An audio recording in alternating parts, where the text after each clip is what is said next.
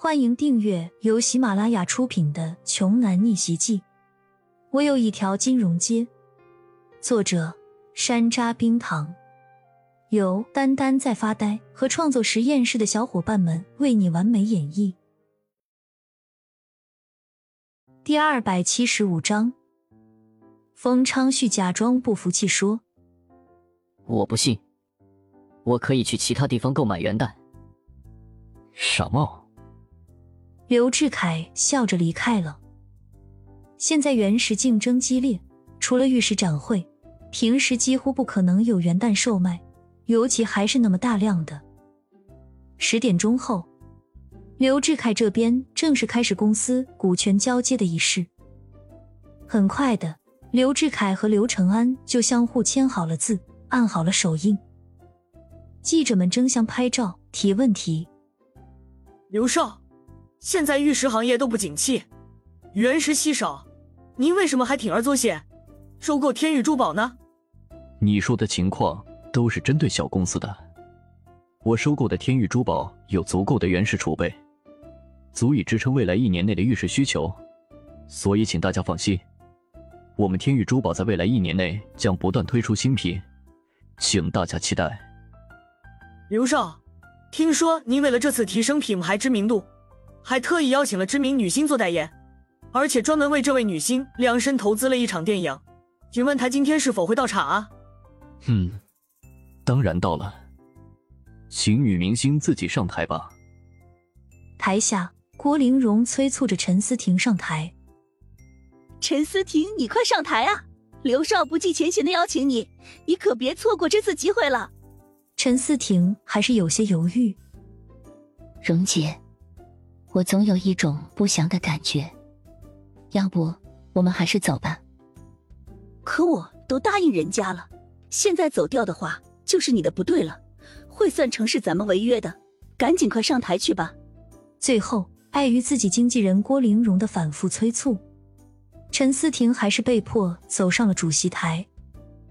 我的天哪，居然是陈思婷！刘少竟然请来了大牌明星陈思婷。台下的记者抓紧狂拍，不放过一丝机会。陈思婷一脸职业的微笑，落落大方的缓缓走向了主席台的中央。然而，就在这个时候，只听刘志凯突然发话了：“不好意思，你谁啊？我没有邀请你啊。”刘志凯笑着说道：“什么情况？怎么回事？”所有人都愣住了，这是唱的哪出？陈思婷很尴尬的站在主席台上，所有记者都在看着她。陈思婷仍然强颜欢笑着：“刘少，您真会开玩笑。您不是请我代言的天玉珠宝吗？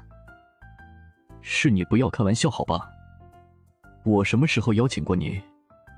你有代言合同吗？”听刘志凯当众这么一反问，陈思婷也愣了一下，看向台下的郭玲蓉。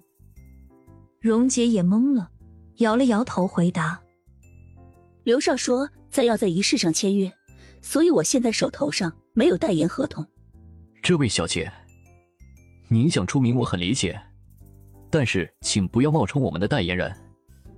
我们请的是大名鼎鼎的徐飞，徐小姐。刘志凯带领着员工热情鼓掌，在掌声中，徐飞缓缓走了出来，说。没想到今天会闹出这种乌龙来，竟然有人敢冒充我的代言。陈思婷，你好歹也是一个大明星，怎么能做出这种龌龊的事情呢？台下记者闻言一片哗然，不由得向陈思婷露出鄙视的眼神。陈思婷竟然想冒充徐飞的代言？听说这两年陈思婷不行了，需要一场电影来转型，可能是冲电影来的吧。这可是大爆料啊！曾经的影视巨星陈思婷，沦落到无戏可接，竟然想抢同行的代言，竟被当场识破。对这种没有职业道德的人，应该封杀。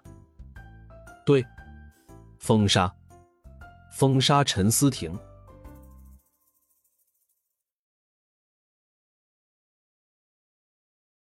本集播讲完毕，想听更多精彩内容。